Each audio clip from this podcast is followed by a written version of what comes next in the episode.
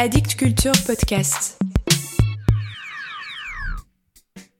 Salut à vous, chères jeunes poétesses.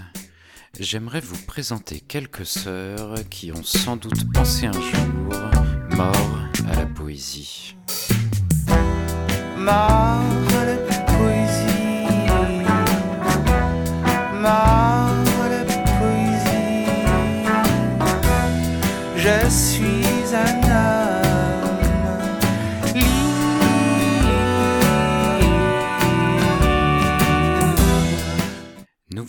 Voilà embarqués pour une cinquième saison de Mort à la poésie, la quatrième en compagnie d'Addict Culture que je remercie toujours infiniment. Ces deux derniers mois, j'ai eu la chance de rencontrer quelques personnes ou d'avoir des messages sur les internets qui m'ont fait chaud à mon petit cœur de podcasteur. Il semblerait que ce programme soit écouté par des gens que je ne connais pas et que les livres dont je parle circulent.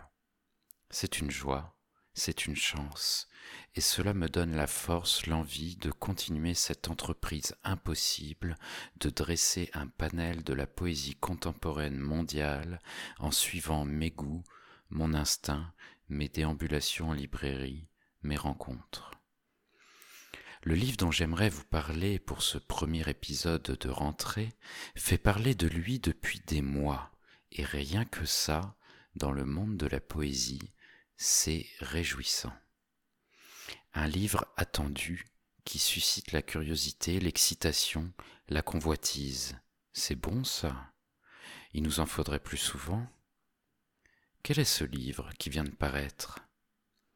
Un livre collectif pensé et orchestré par Aurélie Olivier et intitulé Lettres aux jeunes poétesses publié aux excellentes éditions de l'Arche dans la collection des écrits pour la parole.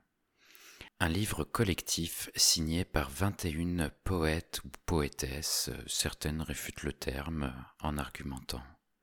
Un livre qui porte bien son nom, la consigne était Qu'auriez-vous envie d'écrire à une jeune poétesse ou Qu'auriez-vous aimé qu'on vous écrive lorsque vous étiez vous-même une jeune poétesse?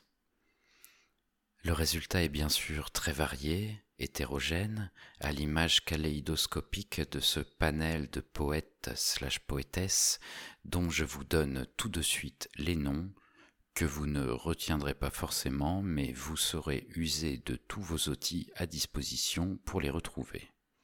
Vous êtes prête? Chloé Delhomme, Sonia Chiambretto, Rebecca Chaillon, Adèle Tincelin, Rim Batal, Liliane Giraudon, Ryoko Sekiguchi, Nathalie Quintane, Milady Renoir, Sophie G. Lucas, Marina Scalova, Lisette Lambé, Edith Azam, Wanessa Yancy, Sandra Moussampes, Michel Métaille, et le collectif RERQ représenté par Etaine Zver, Elodie Petit, Claire Finch, Wendy Delorme, Camille Cornu et Rebecca Chaillon. Comme il est très difficile pour moi de vous choisir un texte à vous lire, j'ai imaginé une lettre à une jeune poétesse composée d'extraits de chacun des textes du livre. Un petit puzzle en sorte. Écoutez. Cher toi, à en croire les sondages, en France, une personne sur trois veut écrire un livre et 3% ont sauté le pas. 3%, ça fait plus d'un million de manuscrits. Chaque année, dans ce pays, se publie autour de 68 000 livres. En moyenne, les Françaises lisent 22 livres par an, les Français un peu moins. Ça te paraît choquant que je commence par des chiffres, mais si tu te destines à devenir écrivaine, je ne peux pas faire l'impasse sur la réalité. Tu aimais la lecture autant que l'écriture. Pressentais-tu qu'il s'avérait impossible d'écrire sans lire qu'il s'agissait d'une même activité. À l'école, on ne t'avait enseigné que des livres composés par des hommes, comme si aucune femme n'écrivait. Pourquoi tu veux devenir poétesse? Tu sais ce que c'est déjà? Tu sais ce que ça veut dire devenir? Pourquoi tu veux t'infliger ça, nous infliger ça? Non, je ne veux pas savoir à quel âge tu as écrit ton premier poème. Sauras-tu lire devant cinq personnes dans une librairie minuscule? Cinq personnes dont deux assoupies, trois qui t'ont déjà entendu lire dix fois, une qui est là juste parce qu'elle a envie de niquer avec toi, quatre qui ne t'écoutent pas mais viennent pour te lire leur propre texte et te vendre leur propre livre une fois que tu auras lâché le micro, quand micro il y a. Surtout, lis et lis encore. Des romans, de la poésie américaine, des modes d'emploi inutiles de machines dont on ne se sert pas, des magazines féminins pour en extraire ce qui t'agacera et te donnera envie d'en détourner, détruire l'image d'une femme active, potiche, parfaite maîtresse de maison, multi-orgasmique en bikini. Ce que je t'écris est ce que je m'écris. Je ne sais pas qui tu es, M'écriras-tu à ton tour une lettre? J'ai le désir d'un nous, nous de rituel, d'engeance et de perte, d'un nous sans âge, sans corps même. Nous pourrions nous manger les unes les autres pour nous nourrir sans fin. Affranchis des censures, vous glisserez entre les signes, déterminés à ne rien sacrifier de votre singularité. Oui, c'est ainsi que je vous imagine, volontaire, accédant à ce monde des belles lettres. Ne te laisse pas impressionner par notre langue, ne lui laisse exercer aucune autorité sur toi. Oui, je sais la rigidité de la langue, sa réglementation.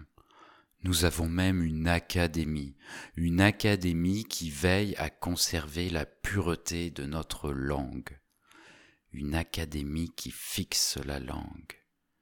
Ne te laisse pas impressionner par cette langue figée, le français. Vas-y, laisse rentrer ta propre langue, l'arabe, mixe les deux langues, amuse-toi, dans l'espace de l'interlangue, crée une nouvelle langue, une langue française étrangère, trouve tes solutions, invente. Trouve les Caraïbes et les Afriques dans ta France. Vois Rokaya Diallo, Amandine Gay, Maboula Soumaoro, Kazet, Marie Scondé, Alice Diop, Mélissa Lavo. La liste est longue, je ne vais pas te faire l'annuaire, mais ces prénoms, tu vas avoir envie de te les tatouer. Des femmes, des femmes, des femmes, abreuve-toi à la source de l'afroféminisme et de toutes les pensées qui en découlent. D'ailleurs, Sors de chez toi sur le champ. Tu vas retrouver le sourire, parler les mots, découvrir les yeux et le regard des autres humaines. Dans cette spirale du temps qui permet tous les déploiements, je te serre dans mes bras et me demande qui, en vrai, renaît dans qui. Et qu'est-ce qu'un poème devant le monde entier?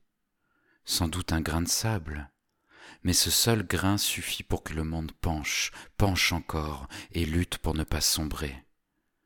Ton poème? Un geste radical pour enrayer les mécanismes, rompre avec les systèmes, et cela me suffit pour te suivre et reconnaître ton courage. Tu pisses dans un violon, souvent, très souvent. Écrire, c'est ça la plupart du temps il faut persévérer. Mais ça, Rilke te l'a déjà dit. Il a dit beaucoup de choses vraies et justes. Dommage qu'il parle de la femme comme d'une créature mystique, car voilà, manque de bol, tu es né avec un utérus. Mes condoléances. Nous y voilà. Inutile d'avoir fait beaucoup d'études littéraires pour s'apercevoir que la poésie française est l'une des plus misogynes qui soit. La langue n'est pas sexuée. Ces dames sont priées de ne pas mettre leur utérus sur la table. Ça, je l'ai très vite compris. Mettons que Wolf est ton frère, ta pote si tu veux, à la rigueur. Tu peux même coller sa photo sur ton ordi. On n'est pas chez les protestants. La chose est pourtant simple. Ni père, ni mère, ni déesse, ni maîtresse. Tu es capable de verbaliser ce qui te traverse et ce qui te dépasse. Tu connais déjà les ascenseurs émotionnels, mais tu refuses de te laisser propulser d'un étage à l'autre sans avoir ton petit mot à dire sur la marche des choses. Tu me bluffes. Ta génération me bluffe. Tu es badass et très puissante. Tu échappes au traitement mortifère d'une littérature pour les hommes. Tu es débarrassée, vaillante, forte, en dehors du marché. Profites-en pour parfaire une littérature qui explose gentiment dans toutes les mains hétérosexuelles, fait éclater les foyers nucléaires, pose des petites bombes menaçantes, poétiques, vives. Écris-moi pour me dire combien écrire est ton combat à toi j'ai écrit dans un monde qui brûlait, tu écriras dans un monde en cendres. De ce moment-là, quelle poésie est enfin possible? Quel poème vas-tu écrire? Envoie-moi ce que tu auras écrit, j'attends de tes nouvelles.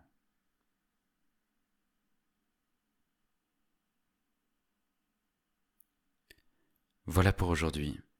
J'attends de vos nouvelles et commencez par écrire que la poésie est morte. Vive la poésie. Marre de poésie, marre de poésie. Je suis